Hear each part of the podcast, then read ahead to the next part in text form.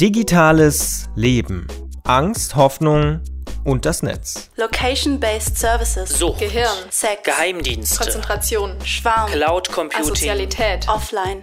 Die Serie zum Leben in der digitalen Welt bei Detektor FM. In unserer Serie Digitales Leben geht es heute um das Vertrauen. Das große Webthema heißt aktuell Google Street View. Viele Datenschützer wurden auf den Plan gerufen und auch Bundesverbraucherschutzministerin Eigner fühlt sich ermutigt, gegen den neuen Panoramabilderdienst zu wettern. Doch werden wir nicht so schon genug von anderen Seiten im Web beobachtet? Wie vertrauenswürdig ist Google? Ist der Negativhype um den Service gerechtfertigt? Das fragen wir den Journalisten und Blogger Mario Sixtus. Er ist jetzt bei Detektor FM am Telefon. Schönen guten Tag, Herr Sixtus. Schönen guten Tag. Ja, wie beurteilen Sie denn die Debatte über Google Street View? Also erstmal ist natürlich auffällig, dass die gleichen Politiker sich jetzt über Street View aufregen, die überhaupt nichts dabei fanden im Kontext der Vorratsdatenspeicherung, Daten der Bürger, Kontaktdaten, Surfdaten, Handydaten sechs Monate lang speichern zu wollen. Die gleichen Politiker haben überhaupt nichts dagegen, dass jede Kontenbewegung, die wir hier in Deutschland vornehmen, bei irgendwelchen amerikanischen Geheimdiensten auf dem Schirm blinkt. Das ist das sogenannte SWIFT-Abkommen. Und die gleichen Politiker würden am liebsten jeden Winkel des öffentlichen Raums aus angeblichen Sicherheitsgründen mit Videokameras ableuchten. Und dass diese Leute sich jetzt hinstellen und sich darüber aufregen, dass ein Konzern Hausfassaden abfotografiert, also wirklich nur die Fassaden, die Außenwände, das finde ich dann doch ein wenig bigott. Aber Sie sagen natürlich, Mensch, das andere ist ein Staat, der wird kontrolliert vom öffentlichen Interesse und so weiter und das ist ein Privatkonzern, keiner kann ihn kontrollieren. Das ist ja das Argument. Also erstmal muss man ja sich mal genau angucken, was Google da macht. Google schießt Fotos im öffentlichen Raum. Das ist in einem Rechtsstaat jedem erlaubt. Das ist mir, Ihnen, allen unseren Zuhörern und auch Google erlaubt. Wir können nicht einfach sagen, das, was Einzelnen erlaubt ist, ist einem Konzern nicht erlaubt oder es ist plötzlich nicht mehr erlaubt, wenn es um ganz viele Fotos geht. Genauso könnten wir sagen, einzelne Pizzas backen ist erlaubt, aber wenn Dr. Oetker Tiefkühlpizzen am Fließband produziert, dann geht das halt nicht. Also in einem Rechtsstaat funktioniert das so nicht. Hausfassaden sind per se keine privaten Informationen. Es sind keine privaten Daten, sondern eine Hausfassade ist genau die Grenze zwischen dem öffentlichen Raum und dem privaten Raum. Und diese Grenze darf jeder von uns abfotografieren und Google auch. Und ich finde sogar, dass wir alle ein Recht darauf haben, dass solche Dienste vermehrt ins Netz kommen, weil sie den öffentlichen Raum eigentlich erst wirklich öffentlich zugänglich machen.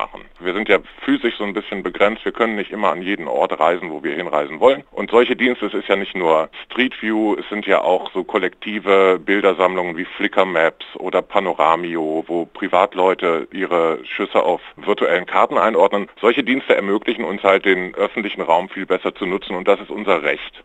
Und wenn wir jetzt anfangen, Immobilienbesitzer in diesen öffentlichen Raum reinregieren zu lassen, indem wir denen erlauben zu sagen, nein, mein Haus wird von außen aber nicht abgelichtet oder wenn dann nur in ganz mieser Qualität, dann geben wir ein Stück von diesem öffentlichen Raum preis und zwar an Immobilienbesitzer. Das ist aber unser Raum und wir haben ein Recht drauf und Google macht diesen Raum für uns erst wirklich begehbar.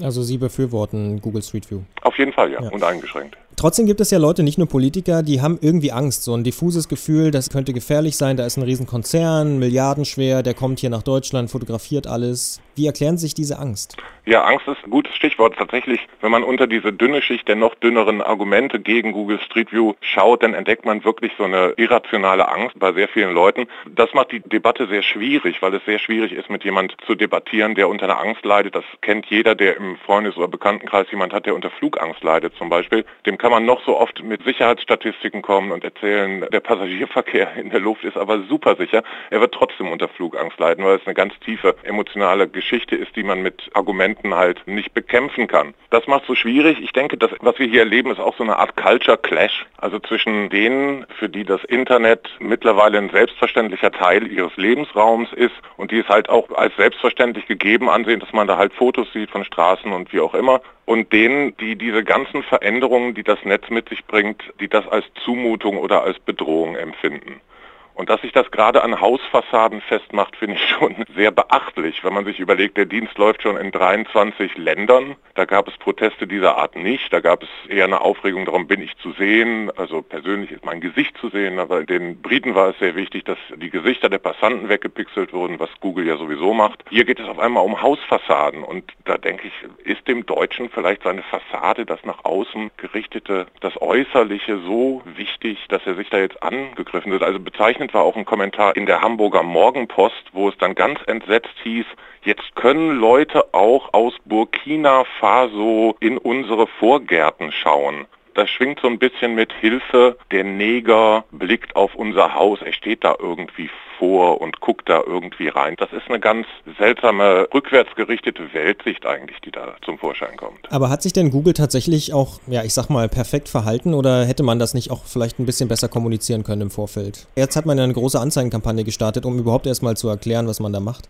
Ja, ich denke, Google war auch ein bisschen überrascht von dieser Hysterie. Wie gesagt, das Ding läuft schon in 23 Ländern weitgehend ohne öffentliche Proteste und Deutschland ist jetzt das erste Land, wo dann bis hoch in die obersten Politiketagen und auf den Titelseiten der Zeitung plötzlich empört geleitartikelt wird, ähm, dass da irgendjemand unsere Häuser ablichtet. Und ich denke, die waren da sehr überrascht. Sie schreiben heute in Ihrem Blog-Eintrag, dass der Protest gegen Google Street View ein Angriff ist auf unsere Grundrechte. Das ist aber schon ganz schön harter Tobak, oder? Ja, auf jeden Fall. Das habe ich ja gerade schon versucht zu erklären. Wir haben ein Recht auf den öffentlichen Raum. Wir haben ein Recht darauf, uns da zu bewegen. Wir haben ein Recht darauf, in diesem Raum Fotos zu machen. Wir haben ein Recht darauf, alles anzu anzugucken, auch abzufotografieren, was wir sehen. Und dieses Recht will man uns plötzlich äh, streitig machen, indem äh, Hausbesitzer sagen so, nö, hier nicht raus. Und ich muss dazu auch mal, ähm, es wird oft diese, diese Einbrecher ähm, Argumentation verwendet. Hilfe, da können ja Leute in mein Haus einbrechen, wenn sie es sich vorher im Internet angeguckt haben. Ich muss sagen, wenn ich Einbrecher wäre, ich würde mir zuerst die Häuser anschauen, die verpixelt sind, weil ich denke, da ist dann besonders viel zu holen. Sagt Mario Sixtus und ähm, ich bedanke mich für das Gespräch. Gerne.